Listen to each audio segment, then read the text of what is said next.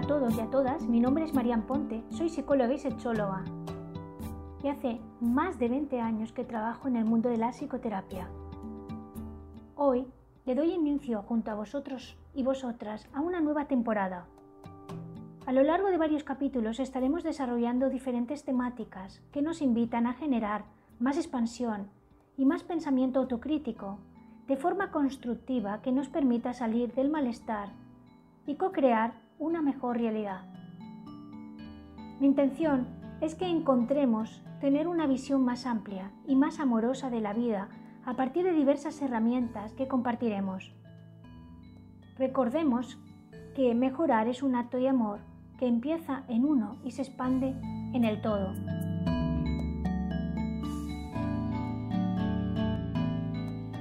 Continuando con el concepto de la disonancia cognitiva, desarrollado en el capítulo anterior, el día de hoy vamos a hablar de la indefensión aprendida. En las personas también se genera lo que llamamos indefensión aprendida. Hemos podido ver cómo muchas veces actuamos como seres impotentes, percibiendo la vida sin control. Y aunque pueda cambiar la situación, se pierde nuestra capacidad de reacción. Este es un fenómeno esperado, en animales o humanos cuando se les condiciona a esperar dolor, malestar y sufrimiento sin ninguna escapatoria posible. Si en un largo periodo de tiempo la víctima tiene situaciones abusivas, se forma una ruta neuronal donde la persona ya no busca soluciones a poder huir o escapar de lo que considera inevitable. Está convencida de que las consecuencias pueden ser aún peores si algo intentas hacer. Por ejemplo, todos sabemos el caso de los elefantes que son domados desde niños y que intentan romper las cadenas y al final no pueden. Luego, aunque crezcan, ya no intentan escaparse a pesar de que le pongan una cuerda que pueden romper. Se quedan con la sensación de que no hay escapatoria. Tenemos muchos ejemplos, por ejemplo con el fracaso escolar, donde muchas personas teniendo cualidades similares y capacidades más que suficientes, cuando no pueden manejar el mundo emocional o tienen creencias que no se permiten sentirse con talento o tienen distorsiones que generan impotencia en su forma de pensar, les lleva a la frustración o al desaliento y eso hace que haya un autosaboteo personal. Aquí es importante ver el origen y la respuesta desadaptativa ante estímulos que han sido desadaptativos y que evidentemente al reinterpretarlos se han generado situaciones que después nos hacen creer, por ejemplo, no valgo y lo tenemos que cambiar por puedo darme los ingredientes para mejorar o aprender de mis errores. Porque ello nos ayuda a pasar del locus que llamamos de control externo al locus de control interno donde tú eres el protagonista de tu vida, quien decide, observa lo desadaptativo y también cambia su visión de la vida. De ser consciente y ver tu progreso con optimismo, ello te facilita romper las ataduras creadas que simbolizan esa cadena que hemos hablado del elefante. Tus cadenas mentales pueden ser rotas y salir de la prisión psicológica. Es una cuestión de enfoque, de autoconsciencia y de darse cuenta que uno ya no quiere vivir de la misma manera. Si desde niños, por ejemplo, hemos tenido frases como no puedes, siempre te equivocas, no llegarás a nada, y muchas otras frases que se repiten reiteradamente, o tenemos una educación de comparación, de competición, con experiencias, patrones familiares y creencias y experiencias que han sido de alguna manera difíciles o no han podido elaborarse, pueden estancar nuestras vidas. Una historia familiar, que ha sido dolorosa. Situaciones de pareja, traumas y experiencias de vida nos hacen grabar en nuestras redes neuronales la sensación de impotencia y no escapatoria. Los ejemplos cotidianos los podemos vivir, por ejemplo, en cosas pequeñas que hablan de esta indefensión, como entrevistas de trabajo, cuando muchas personas no paran de hacer entrevistas y tienen mucha sensación de que la vida no les acompaña, muchas veces tiran la toalla y deciden no buscar más, o situaciones de injusticia donde las quejas que son justificadas y que son lícitas tras hacer intentos de solución no sucede nada. O situaciones de relaciones que amamos y que una y otra vez sucede lo mismo. También podemos vivir indefensión cuando vemos que alguien está viviendo con alguna persona o está viviendo alguna situación laboral donde no se denuncia a quien maltrata. Cuando reiteradamente tenemos situaciones de castigo o somos reprendidos de forma indiscriminada o se han tenido experiencias de violencia y no sirve lo que haces, se pierde la esperanza y uno se abandona a su suerte. Dejamos de reaccionar ante el dolor porque no pudimos obtener resultados. Entramos en una pasividad y desamparo y las oportunidades dejan de verse.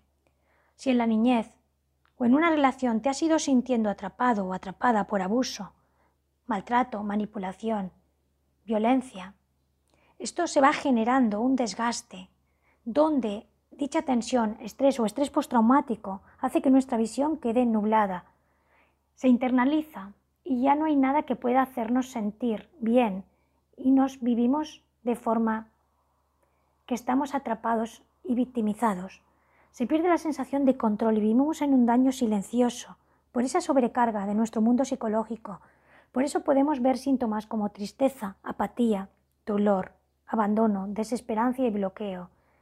Y esos mecanismos que tenemos todos los humanos para sobrevivir y para generar situaciones donde podemos defendernos, sea utilizando los mecanismos de huida, lucha o evitación que sirven para nuestra supervivencia, en este caso, dejan de ser funcionales. Nos puede pasar también cuando hemos padecido abusos, negligencia, abandono, maltrato, peleas, broncas, ya desde nuestra infancia, donde se ha perdido la comprensión y el saber afrontar situaciones adversas puede llevarnos a que después las personas tengan relaciones más abusadoras en edades adultas y les cueste manejar los sentimientos encontrados, como inadecuación, culpa, vergüenza, autocrítica, baja autoestima, ansiedad, depresión, etc. La persona vive un autosaboteo y desesperanza que forma parte del trauma interpersonal complejo que se ha generado en sus relaciones. En este momento, a nivel social, debido al miedo y a la presión social, muchas personas están perdiendo su identidad y también pierden el discernimiento y la capacidad de buscar bienestar colectivo por la resignación y el desinterés que se está generando. ¿Qué niveles hay para la indefensión aprendida? Tenemos tres niveles, el nivel individual, el social y el colectivo.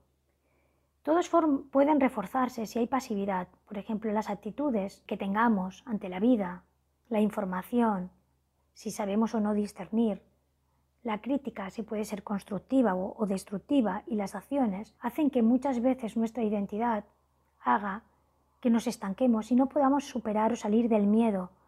Y también el temor a la no pertenencia. Cuando podemos revertir y sabemos que nuestra pertenencia nos permite encontrar los grupos donde podemos pertenecer y sentirnos en hermandad, puede facilitar que podamos salir del miedo, así como la revisión de todo aquello que nos atrapa. ¿Qué soluciones podemos tener en cuenta? Por ejemplo, aprender a tomar riesgos, aprender de los errores y salir del estado depresivo. Cuando hemos sentido indefensión aprendida, hay mucho miedo a equivocarse, a pasarlo mal o a errar. Si no sabemos que la vida es un proceso de experienciarse, nos quedamos atropados en la forma en la que construimos el mundo también pasar a lo que decimos locus de control, al interno, para no basarse en el mundo exterior, trabajarse en la autoestima. Si ves pasividad o vives injusticia, ahí también puedes ver qué está sucediendo. Salir de la fobia social si te cuesta ser tú y te dejas llevar por la corriente. Revisar tus traumas y darte cuenta de que no puedes vivir en función de tu pasado. Tener situaciones de buscar calma, lugares de contemplación, escucharte es una forma de darte cuenta que es tu interpretación y vivencias pasadas las que están nublando otras posibilidades y que en realidad no somos nuestro pasado. Revisar tus temores o terrores sociales como el miedo al ridículo, al rechazo o al abandono son heridas del alma muy habituales y se superan con una terapia para poder afrontar la vida. Intentar comprender ¿Qué hace que no mejores, que no sientas paz y no vivas contenta o contento? porque ahí suele haber indefensión. Desarrollar lo que llamamos resiliencia ante la adversidad para aprender a tener herramientas, pues lo que nos hace sentirnos mal también muchas veces nos ayuda a darnos cuenta dónde estamos, qué nos ha estancado y qué es lo que podemos desarrollar y cambiar. También nos podemos hacer unas preguntas de comprensión para ver si estamos en relación con esta forma de funcionar. Por ejemplo, ¿sientes que no tienes nada que aprender? Cuando no te reconoces o te dicen que, que no, ¿te retiras o entras en pensamientos de incapacidad? ¿Tienes un exceso de crítico interno y externo que te paraliza a tomar responsabilidad? ¿Pones tu responsabilidad en otros para que te guíen y te olvidas de ti mismo o ti misma? Aquí lo importante es darse cuenta que nada ni nadie va a sacarte de ahí.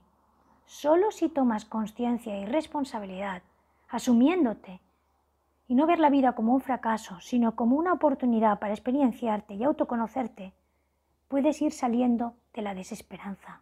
Te invito a que la vida sea un proceso de observación, de aprendizaje y de amor para ti y para todos. Gracias a todos por acompañarme hasta aquí.